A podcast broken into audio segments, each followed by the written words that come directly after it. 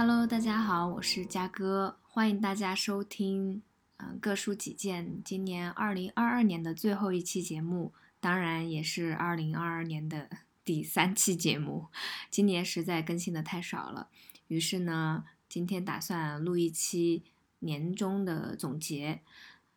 因为病毒嘛，所以大部分的朋友们都倒下了，包括像今天录这一期的我们三个人。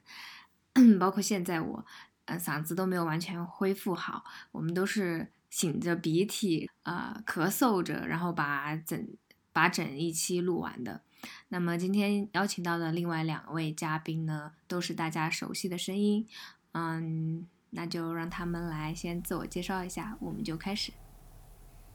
Hello，大家好，我是莹莹，很久没有见了，嗯，然后期待我们今天的一些分享吧。嗯，Hello Hello，大家好，那我就不重复自己的名字了。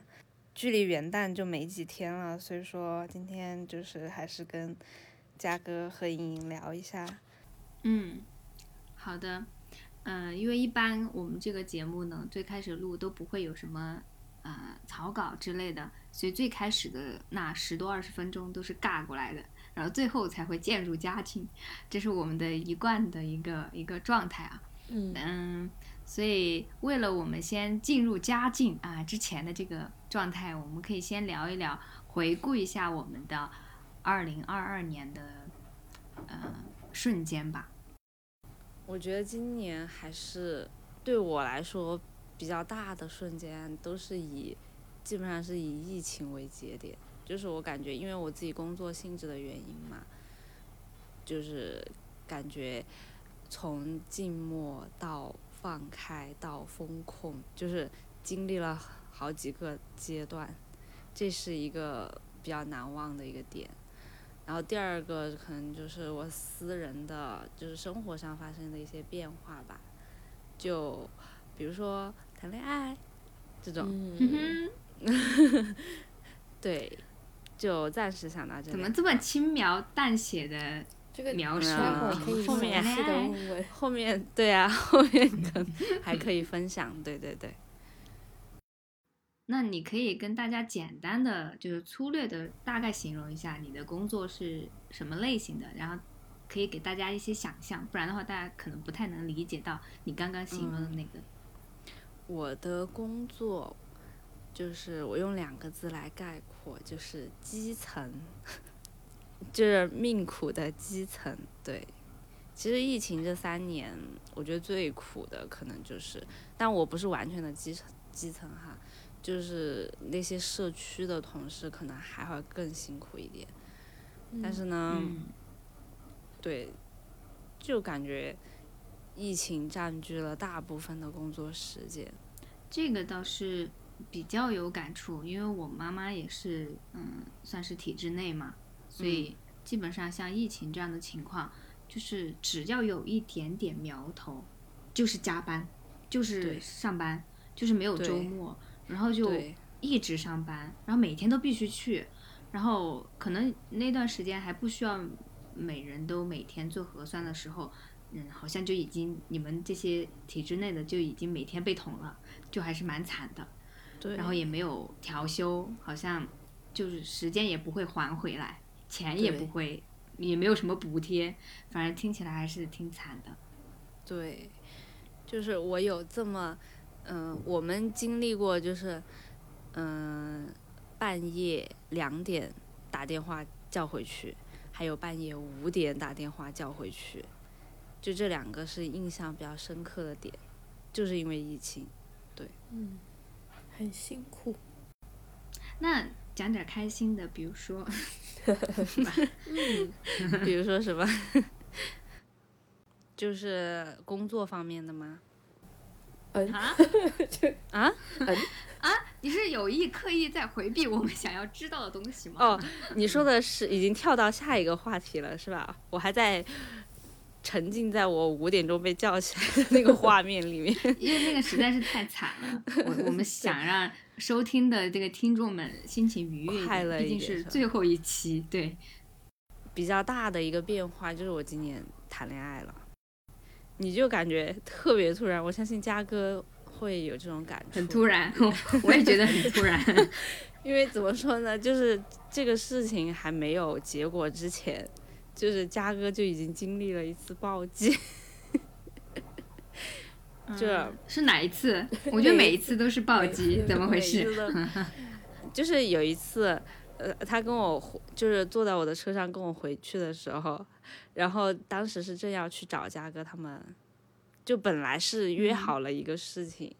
但是就突然多了一个人，这个人呢又不知道是哪冒出来的，然后他们就说，他们就说为什么我带了一个男人回去？就就是很很很奇妙，真的很奇妙。那一个晚上，我我觉得我可以再再绘声绘色的跟莹莹再讲一讲那个经历哈，就是我心里内心的波动。因为呃，因为 Q 口气 一直都不太有，就是这种嗯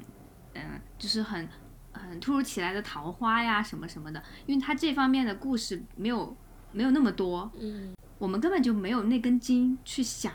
去幻想他的那些花边新闻、花边故事，你知道吧？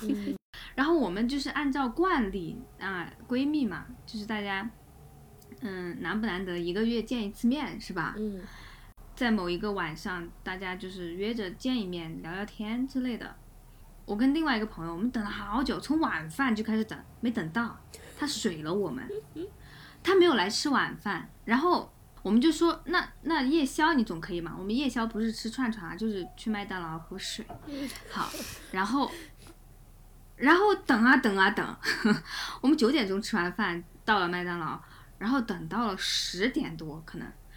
他终于来了。来的时候他说他开了车，我们说，哎，还没完，我跟你说，他没有说他带了个人。然后我们就去找他，因为怕他不方便停车，因为他那个时候又刚开始。开车。啊，对，然后我们就怕他，嗯，所以我们就去找他说接他，然后我们寒风瑟瑟，也不是寒风，其实那个时候还是半夏天的感觉哈，但是晚上还是有点冷，然后我们穿的又很单薄，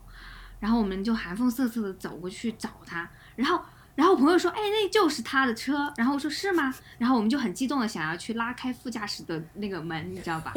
然后哎，我们突然两个女生就愣住了，说。你是不是记错车牌号了？为什么旁边还有个男的在里面？然后我说你肯定看错，别别开成别人的车了，好尴尬。结果发现这个男生竟然主动跟我们打招呼，哦，是你们的朋友哦，什么之类的。哦，当时我的脑海就是百转千回，我就是在试试图想要去拼凑整个故事，为什么没有跟我们吃饭？为什么没有？嗯，跟我们准时见面，为什么还有一个男人？嗯，然后整个晚上本来是一场闺蜜的聚会，就变成了一个三个闺蜜跟一个不认识的男人的聚会。他强行的加入了我们喝饮料的环节，四个人面面相觑。QQ 姐可以补充一下，那个时候你们属于什么关系？哦，那个时候啊，那个时候就就只是说，呃。关系挺好的，因为他是我同事嘛，嗯，然后那一天是我加班，对，那天我在加班，完事儿之后呢，就有几个同事一起聚餐，就这么就回来了，我就来找他们。听完感觉有点断片的，就是莫名其妙，是吧？对对对对，有点摸不着头脑。然后这件事情过了没多久，他们就在一起了。哦，嗯，其实，嗯，在一起跟当时见面中间还是隔了差不多有接近一个月吧，四月份没有没有隔到大半个月。你哦，大半个月，你四月份到五月份中间你掐头去尾，真的最多半个月，半个月。好好掐头去尾，比较突然，比较快，那是有什么契机吗？就是突然一下。契机啊。嗯。其实还是本来就有点。之前，我跟他认识是去年，本来大家是一个单位的，然后呢，因为一些事情，就是有了工作上的对接嘛，偶尔聊聊天这种。然后今年的话是。接触，刚好那一个月接触的比较密集，特别是那儿四月份快要放那个劳动节了，然后那天天基本上都跟他们在接触，就是在密切接触，就是天天不是加班呀，就是出去玩啊这种。然后发展的也是非常的甜蜜和睦啊，就是都看 在眼里。也不知道为什么他们俩谈恋爱了之后，很喜欢找我玩儿，太可怕了。你是时不时就要跑到我家楼下来找我，真的。又把你暴击了。但好像我现在已经免疫了，这这可能也是我新的一年的一些感悟。因为提到 Hugo 他谈恋爱了嘛，嗯然后我就想说，其实这一年刚好，啊、嗯我那几个朋友都谈恋爱了，就是很突然的，齐刷刷的几个，陪着我一？起。哎哎，你是最不该说这个话的人，你怎么敢问这个话呢？斗胆。我还正想说你是唯一一个现在还比较铁的，跟我铁的现在这个阵营里面的人，那我们是战友啊，是吧？对对对对，再加一个 Yuli 是吧？刚好 Yuli 跟尹莹又是那么的像，就像一个世界的啊，两个姐妹。一样。哦，对对对，我很想见她。对，之后等你回回成都这边来了，我安排一场就是认亲大会。好的，你们俩长得太像了，好的。对。嗯，但其实这一年我另外的还有一个朋友也是，嗯，脱单了，然后并且他现在这个恋爱也也还挺不错的，嗯，至少受我们其他几个呃朋友的认可吧，还是嗯赞誉度还是比较高。嗯，然后另外一个朋友呢，已经打算要结婚了啊，反正就是大家的整体的这个步调哈，就有点快，我觉得很迅速，就是好像突然这一年，很多人就做了更多的一个人生的阶段上的一个改变，然后就跟我没有在一个阶段里面了，嗯，甚至还有之前啊、就比如说追过我的男生哈，啊，孩子已经落地了？是是是，就是就会让你那那一瞬间，你觉得哇，恍如隔世的感觉。天呐，我们已经没有在一个时代了，或者说我们没有在一个人生的节奏里面了。曾经可能我们还是同龄人，但突然一下，我就感觉他们已经跟我没有在一个呃 空间里面了，就是那种感觉。但我觉得有可能是因为疫情的原因，诶，就我感觉在疫情这个期间里边，就不管是三年还是今年的这个时间里面，就有很多朋友圈里面该生小孩的或者该结婚的，其实他们都已经把这个把这个流程给做完了。就是到了那个年龄段嘎，然后就突然我觉得有可能是因为就是疫情这个特别的时间段，让大家都安静下来，或者是嗯没有那么忙碌了，就有一些时间可以去想一些跟自己更多相关的东西，就可能就是更多的去关注自己的生活，对不是说就是每天忙于工作啊这样子。对的，嗯，但我但我是反过来的耶。嗯，当然嗯也有一些事业脑，对对对，我我虽然不是特别的事业脑，我现在就是对自己很好，就是就今年不是上海疫情封封控了三个月嘛，然后嗯，嗯那个就真的是你除了工作以外，你就真的很想干点别的，就一点都不想干活。三个月做下来以后，就觉得嗯应该对自己好一点，所以我在后面的几个月里面，就是深刻的贯彻了我的这个一个新的 方向吧。所以我觉得我后面过得还蛮开心的。嗯，因为你有去旅游嘛，有到处走，到处去看。对，这个我倒是很羡慕的。嗯这个是我这一年最，我觉得遗好离谱憾的事。情。对，就是这一年我回顾的时候，我就在想，其实疫情这三年，我我我之前的那两年，虽然有疫情，但是我每年我都出去了的，不管我嗯是、呃去上海啊、杭州啊，还是哪儿啊，我都去了的。就是我出了四川，就是嗯至少我没有困在原地哈。但这一年真的很离谱，我都没有出过大成都的范围，旅游都在成都这个范围内，就很离谱。最远我去的是都江堰，我觉得真的很离谱，这一点我跟你是一样的呢，是吧？啊，因为哎，因为是哎，是咱们一起的，对我们还是一起的，嗯，而且我我已经第二年这样子了，就是自嗯自从我就是在现在这个单位上班以来，基本上就没有出去过了，突然有点沉重所以还是哈。对，所以还是很羡慕莹莹。嗯。就我其实也不是说嗯特别喜欢旅游啊或者什么，就是因为被关了三个月以后，你就会对外面的自由特别的向往，然后觉得自己的生命被白白浪费了三个月以后，就觉得应该好好的珍惜它，所以就是有空的时候，嗯，在那个疫情情况允许的情况下啊，嗯，就会多出去玩一下。我也希望就是明年的话，对，就这我可以立第一个 flag。我们的新疆之旅一定要对，我们明年出去玩儿，整起来。对，对明年一定要安排一场旅行。希望可以有好好多场。我觉得一场好像填补不了我这一年的 空缺。就包括你说回忆一下我这一年，我就感觉我这一年，我我闭上眼睛回忆，我只能想到工作，除了这个我什么都没有，我跟我什么都想不到，我就觉得我我是在围绕着工作而生活的一年。那你那你明年肯定就会好了，因为你今年都是工作，所以明年会平衡一下。嗯，我就想的是明年一定要平衡一下工作和休息，嗯，而且感觉自己生活失去了这种，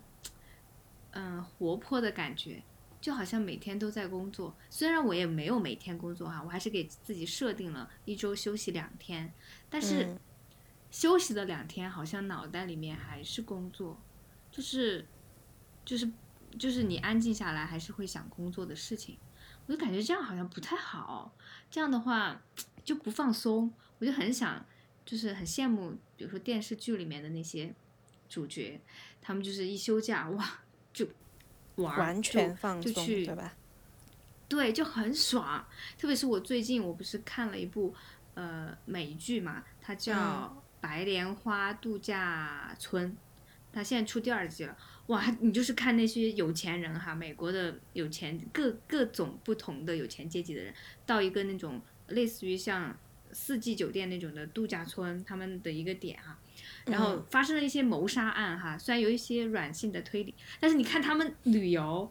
哇，海边，然后泳池，然后好爽，太爽了就觉得啊，羡慕啊，太羡明年慕了。安排起来。嗯好，莹莹呢？突然被 Q 到，嗯，就是从疫情那里说起吧，就是疫情三个月，确实在家里面也没什么事情干，所以就做了很多跟自己提升相关的事情，就比如说第一个是，嗯，我们疫情期间就会自己做饭嘛，所以就变成了一个小厨娘，就如果你给我菜谱啊，或者是嗯。那种做饭的视频，我基本上是可以原样复刻出来，就是对于做饭我有了很大的兴趣，然后想想明年应该可以做点甜品啊什么的，然后，嗯、疫情期间我还是有坚持一些小小的运动的，然后我们可以在后面推荐给大家，就是一些，嗯，不用花特别长时间，但你每天都做的话，确实能看到很明显的一些身材上面的改善。就是还有听了比较多的播客，嗯，然后也看了很多电影啊、电视剧什么的。太关注工作的话，就是确实生活中少了很多乐趣，所以就还挺感谢这疫情三个月的，就是让我们真的是从，嗯，下班以后就完全不会想工作，然后你就会开始安排自己的时间，所以今年下半年我感觉收获还是比较多。的确，如果哪儿都去不了的话，就是看看电视剧，或者是看电影，还有综艺，真的是唯一可以调剂你的心情的一个东西了，对，对，就很重要。嗯但其我现在是都不挑食了。那什么类型都看是吧？对，对，但其实就是因为那段时间实在是太太极限了，所以你就算有很多电视剧看，但其实你看了一段，可能看了一个月，连续看一个月以后，你你就不想看了，所以嗯，你就，得换着花样去找一些别的事情干。三个月确实时间太太长了，它一下就，嗯，你就算你你看再多的东西，它都没有办法去，对的，所以就抹是除掉你不能嗯出门的那个部分。对，就其实我们最开始一个月的时候很开心，因为你就在家办公嘛，你可以睡到九点五呃八点五十九分这种时间，然后起来开个电脑。但是这种放纵的日子过久了以后，你觉得很空虚，然后玩手机每天也没得什么刷了，而且都挺负面的嘛，所以就是后面才开始慢慢调节的。对于我像是工作性质的原因吧，嗯，就算是疫情，可能因为我们也陆陆续续有过一些就是风控的这个安排嘛，然嗯后呃陆陆续续有些时候也不太方便出门，但是我的工作从来都没有停止过，就是因为我都可以从线下转到线上，所以导致我其实也没有因为变成了这种丰居丰富家办公状态，我我对我工作就少了，也没有这个说法，就是我一直就是常年都在旋转的，就是陀螺般的旋转，就是还是在工作。主要是没有办法出去旅游，去调剂一下你的生活的这个模式，因为你只是看剧的话，其实你还是在旧的这个生活模式里面嘛，所以就导致我感觉这一年其实我感觉就过得有点快，说实话，我也觉得因为我觉得好像我就只干了这几件事情，然后这一年就没有了。是的，就是我觉得今年，特别是下半年，就是对于整个大的环境，就不说我们站在个体的角度，就是站在整个大环境的话，其实变化还是很大的。就是说，这对于我们去期更好的期待明年，还是会有一定有一些，至少不像之前那么消沉，或者说明年还是这样子。嗯一成不变，可能明年对，包括整个，你看外面的现在人也变面面慢慢变多了呀，就是市场就是经济也恢复活力啦，就是你会有一些新的期待吧。这个倒是有期待的。我也希望就是，哎，我觉得今年还是做了一些大事情的。我觉得，比如说今年我也开了工作室了。啊，虽然现在它是公司了啊，不是工作室了，嗯，只是嗯，它这个地点呢也有了，我实体的地点也有了，我觉得还是办了件大事。在事业上已经有了对很多走了很多很多步了。所以你这样去盘的话，感觉还是干了些事儿，嗯，但是你不会突然一下想到，我今天都是为了想我今天这个总结，然后我就想，那我翻一下相册，看看我今年干了什么，然后翻着翻着，我才感受到了，哦，还是有这么多照片。我看了一下，呃，我那个嗯，苹果手机的那个相册不是有呃搜索的功能嘛，我就输了一个二零二二，然后看到哦有。呃，两千多张照片，当然可能有一些照片还是我删了的，反正大概就可能有两千多、三千张照片，还是、嗯。还是记录了很多瞬间哈，我我觉得还是还是不错，还是有生活，就是努力的在生活，虽然哪儿都没有去，但是好像也没有原地踏步嘛，还是做了很多事情，然后回想起来，嗯、我今年还上了上了课，然后在下半年的时候才结的课。嗯，还是干了很多事情，但是突然一下就是想不起来。就是可能它是融融入在你的整个大的工作。你说你一整年都在工作，但其实这个工作也是分阶段的。比如在那个阶段，对，你的大事就是成立了工作室，然后在某一个阶段你开了第一场活动，就是这么一步一步的、嗯有了一些新动作，对吧？我觉得也是也是运气哈，我们刚好在就是病毒扩散之前 搞了一场活动，对不然的啊，话都没办法搞搞成。我们的 QQ 其实还是我们的摄影师，哦，人有了很多新的尝试，所以我在想，哎，我对明年还是抱有一些希望的，因为毕竟有了更多开放的这种可能性哈，我觉得嗯就有更多的操作空间，也可以好好安排自己的生活。嗯，我对自己的个人生活还是充满希望哈，虽然没有什么太多的这种执念，但是还是依然保有希望，就是对，有这种心态就足敞开够了。敞开心胸去迎接所有。我们现在要不要讲一点，就是干货，也不能说干货吧，就是在呃最后一期的时候，通过我们嗯一整年的生活的积累，给大家安利或者是推荐一些自己觉得对生活很有用处的东西，或者是呃看的电视剧啊、书啊，或者什么都可以哈。我也推荐一嗯个 B 站上面的，嗯，就是运动，大概一集只有八到十分钟，嗯，但是确实如果你我觉得我需要这个。真的很有效。嗯就是，嗯，就以前我可能自己不觉得我有一点就是驼，也不能叫驼背，就是嗯肩膀打不开，所以就整个人看起来比较没精神。但是做了这个以嗯后，我就突然有一天照镜子，就觉得自己的背变得很挺拔，然后嗯嗯，就感觉整个人变高了。这个人呢是一个日本的，他叫 Yuka Sagawa，我也不知道念的对不对，但我可以分享链接，我们可以贴上去。就它这个是专门练背部的，只用八分钟，然后一根毛巾，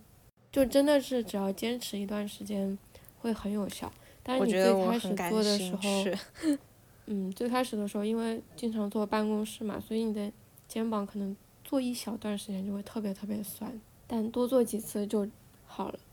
它的运动我做的时候，基本上就骨头都是咔哧咔哧咔哧咔哧。对，但都时间都很短，所以你可以选两个、两到三个拼起来，然后运动量也、它也不大，坚持。嗯。然后如果想要，他是不是在办公室就能自己做嗯的，还是说得在家，在一个很开阔的地方？在在哪儿都可以，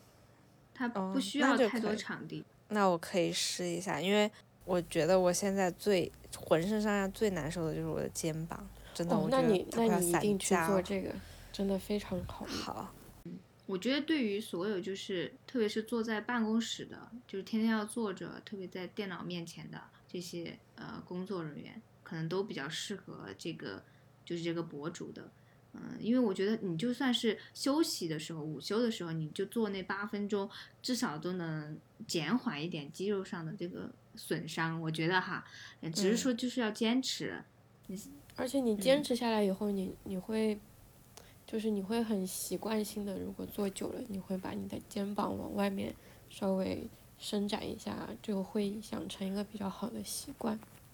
而且乙，你有没有觉得，就是，嗯、我我反正就是保持几个月一直在练这个之后，我发现它会对你的腹部也有一些影响，就是我觉得我的肚子会紧一点，嗯，它它是它应会该是一个就是联动连连在一起，对对对对，还是还是我比较好。觉得还坚嗯持都是因为有效的，我们对不管什么运动，疫情期间也摸索了很多运动嘛，就比如说很火嗯的那个刘畊宏跳操，嗯，我们也跳过，嗯，但它确实时间太长了，而且有的时候人比较懒惰吧，所以坚持不了那么久。强度太大了。嗯，就会让我想到当年的帕梅拉。对，我待会儿今天录完这一期，我就要睡前我就要做一做一集，好，那我带上我，我也去试一下，好的。待会儿 放松一下我的肩膀好，哦，小红书上面，嗯，就是有一个演员，他叫姜妍，你知道吗？嗯，他的那个小红书好像叫姜妍小红婶儿，然后他是一个演员，然后他自己录那种很治愈系的那种做饭的视频，然后有的时候还会有推荐一些家具啊或者厨具什么的，嗯，我觉得还蛮好的，因为他确实会做好多好多菜。有的时候我们会参考他的菜谱，说着说着我就打算去搜一下。对，他确实会做好多好多菜啊，就是他是那种可以让你激发起你想要自己试一试的那种博主。嗯，他有教你怎么做虾滑呀什么的，都特别简单，你就看一看觉得自己就会做。好的，我又被安利到了。其实这就是关注的那种实用类的博主或者视频，我今年好像都没有什么就新的东西，都一直在看旧东西。我推荐一部番吧，就是动画片，嗯是也是今年，其实我以前看过一点点他的漫画，当时就觉得特别好看，然后他今年也出了 TV 版，叫《间谍过家家》，它是一个是是国漫吗？还是不？是，是日漫，日漫，它就是一个很神奇的，它的设定非常的神奇，它就是讲，嗯，三个不同身份的人组成了一个家庭，就是那个爸爸他是一个，嗯，间谍，对，他是一个，就有点像卧底的那种感觉，然后呢，他的任务就是需要组成一个家庭，然后呢，因为是一个长线任务嘛，所以说他就需要一个家庭，然后需要自己的孩子，然后来帮他完成任务。但是他刚好组成的这一个家庭，就是个个都是奇葩。他那个找的那个妈妈是一个杀手，是个很厉害的杀手。然后他们找了一个女儿，那个女儿有超能力，就是她会读心术。后来他们还养了一只狗，那个狗狗还有预知的能力，所以说他们一家人就是各怀各的 能力和各怀各的鬼胎，反正就一起生活下去，特别有意思，算喜剧吗？到时候来看。算是喜剧，对，算是喜剧，而且人物都特别可爱，那，就是有血有肉的，在 B 站上看得到吗？看得到，看得到，而且他现在已经出到第二季了，好的，很轻松的一个。下饭剧，对，我跟大家推荐几部电视剧吧，就像我说的，因为我没有出去旅游，所以我看了超多电视剧。然后我觉得这一年总结下来，让我印象比较深刻的几部嘛，嗯、一个是呃有两个，两个都是 B 站上看得到的，一个是三月有了新工作，是讲殡仪馆的工作人员嗯这个我知道。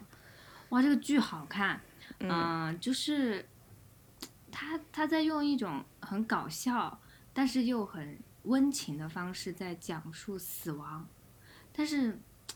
我觉得他们所有演员处理的这个细节情感都处理得非常好，然后故事又很新颖，它跟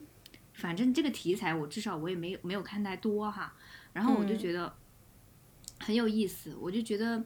整体的故事，反正每一次的故事你都会觉得很热泪盈眶，但是在它是在结尾的时候会让你会让你热热泪盈眶，但是呢，开头的时候它又会呃非常搞笑。你说当下饭剧的话，可能不太适合，但是很适合你看。对，嗯，就是一个好剧，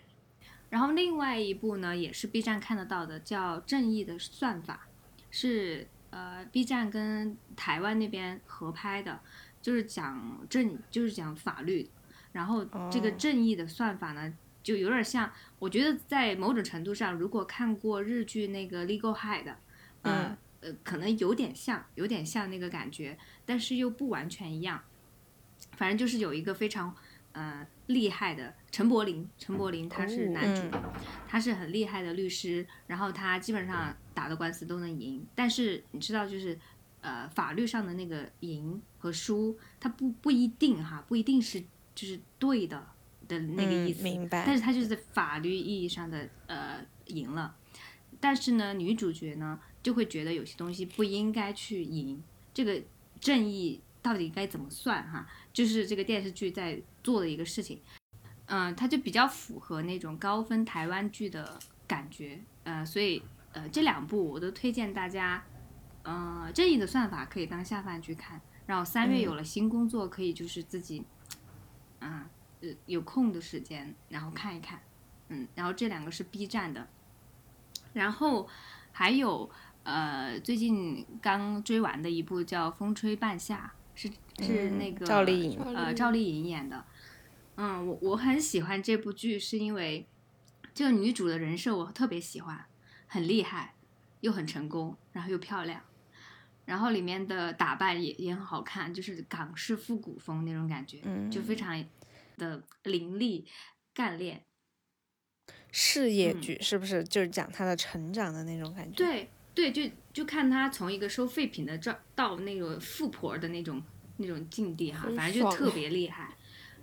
对，很爽，但是中途还是有很多坎坷，而且主要是每一位演员的演技都非常的好，在线然，后嗯。把每一个故事的转折点都演的，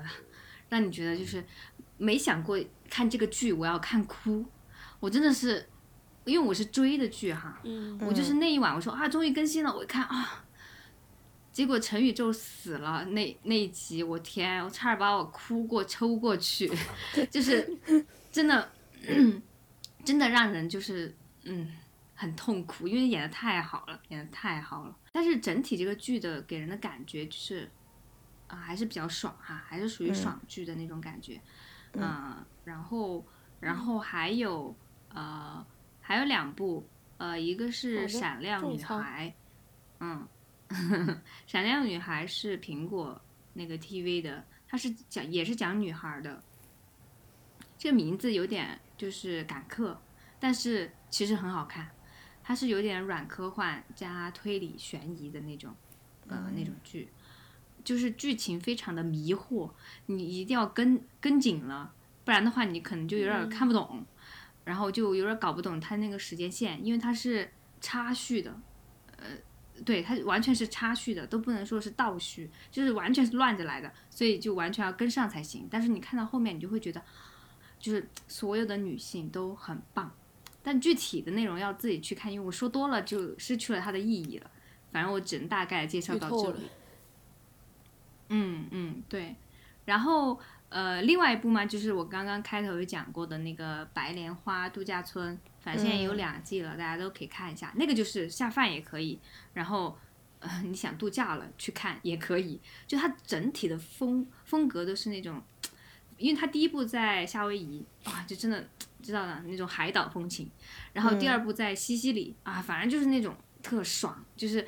度假的那种啊，沙滩，呃，短裤、短袖，呃，草裙这种感觉就特别爽，大家可以看着开心。我就觉得推荐这些电视剧给大家，可以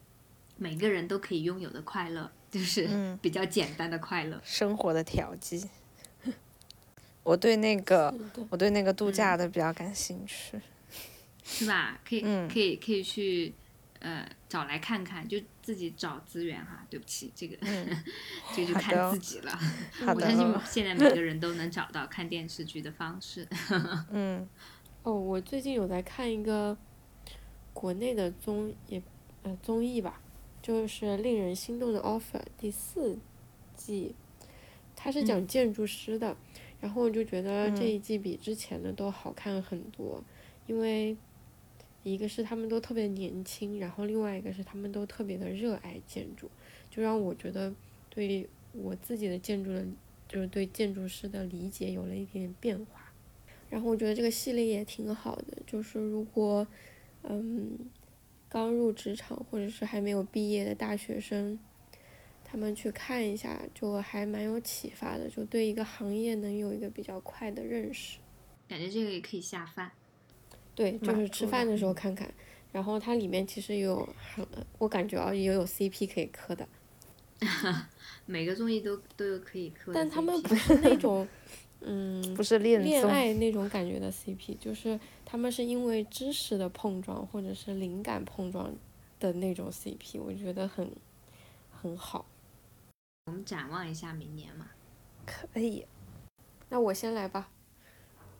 我就是我看见我自己写的那个二零二三年的一个愿望，就是嗯，我觉得就是生活中有很多事情，其实如果你不去了解它的话，就你当你真正遇到的时候，就会变得特别突然和特别棘手和茫然。所以呢，我也想说，如果我在三十岁之前，可以有一个类似于我自己的小家日志，就比如说。呃，我用了什么东西，我觉得很好，我想要放在我以后的房子里面，就是通过自己的一些体验或者是嗯经历，就可以把我以后想要的东西都记下来。就虽然现在实现不了，然后可能又有很多，比如说嗯呃，就是育儿方面的信息，其实是大家中午吃饭的时候啊，跟同事的时候聊到的。就是如果你不去了解它，其实你可能根本就不知道会有这样子的情况。所以呢，我觉得对以后的生活很有帮助的东西，我就想要用那种把它嗯记下来，记事本吧，就可以先把它记下来，就是我一个小小的目标。好哎。就因为我，嗯，因为我现在都在租房子嘛，所以你在租房的时候，你就会对自己以后的家有一个想，嗯，就是你用了什么东西，你觉得不好用，那我以后肯定就会避免掉。但是如果你没有经历这个时间段的话，你可能以后就会踩雷。你说到租房这个点，我觉得我们现在可以先挖个坑。我说我们之后要录一期租房的那个 经验的那哦，个、对，那个节目，是吧？就因为我们租过太多房子了，太还是比较了解了。我觉得我们可以给广大的，特别是刚毕业的还在找工作、找房子的人一些建议。我觉得这个坑可以先挖一下。我明年就是工作上的话，我还是希望自己能够一点一点的积累吧。其实我今年就是也是也不是错失吧，就是因为自己前期一些准备不充足的那种，所以导致了自己失掉了一些机会。所以说明年的话，就是要学会每一天积累一点点的经验，然后到最后你可能才会就是准备的充分一点，这样。所以我打算明年就是能够坚持吧，坚持每天就是积累一点点，然后最后就不管在考试也好，或者是做别的事情，都会更胸有成竹一点。这个是工作上的一个期望。然后生活上的话，因为其实我感觉从一个人变到两个人，就是你会对未来的一些考虑就就方向就变了，你知道吗？就是 以前就是想的是一人吃饱全家不饿那种，你就考虑自己，然后现在的话就想，就是考虑以后，呃，就是成家啊这种两个人要怎么去生活。这个事情会考虑的多一点，所以就好说，像对生活的态度更认真、严肃了一些。对，就是去考虑怎么经营好这个生活吧。感觉是一个比较幸福的展望。嗯哦，对，我对明年还有一个展望，我、嗯你你刚一开口我就想起来了，啊，这个提醒你，因为怎么说呢？因为我身边就是有好几个特别好的朋友，就是我明年就是希望能够 让他们在哦，我怎么感觉好像听出来你的意意思了呢？就是希望他们在生活中就是能够能够助力他们找到另一半。我感觉你是想撮合，不是不是那种字面意思的助力吧？为什么我一开口你就突然想起这个？未免是让我有点觉得受伤吧？因为怎么说呢？因为这段时间刚好男朋友他去呃到另外一个环境去了，然后他就有很多机会，可能会结识更多的人吧。所以我就希望能够帮我的朋友们，这不说嗯有什么结果吧，但是可以扩大圈子，这个期望还是能达到的，嗯，这个愿望很伟大，我觉得。是吧？我还是先怎么说，提前量的感谢一下 QQ 这个美好的展望。嗯，那我就顺着你这个展望说下去，就是可以嗯，我对人际关系呢，还是抱有积极的期待啊，不管是亲密关系，还是还是认识更多的新的朋友，我都嗯，我都是敞开的，因为我在想哈、明年可能会有更多的机会，我我可以认识更多人了，因为我也有工作室了，我也可以做很多线下的活动，然后一些嗯弄一些沙龙啊之类的，那可能就会认识很多呃有趣的朋友，很希望停滞了三年的人际关系可以。再一次 就是焕发生命的力量，一定会的，一定会的。对，然后我也想为我身边的单身朋友们都助力一下，我能认识的话，也会像 QQ 级的愿望一样，然后让让大家都认识一下。对，除这个之外的话，啊、就是旅游啊、我太想旅游了，所以明年一定至少，我觉得至少两场旅旅游哈，就是那种嗯，好，时间长一点儿的，不是那种短途的。啊，我觉得我太期待了，一定要一定要去旅游，然后跟朋友把你的们一起。档期先排可以一排。对，到时候把呃这个 schedule，嗯、制定一下，然后对我们就可以安排上。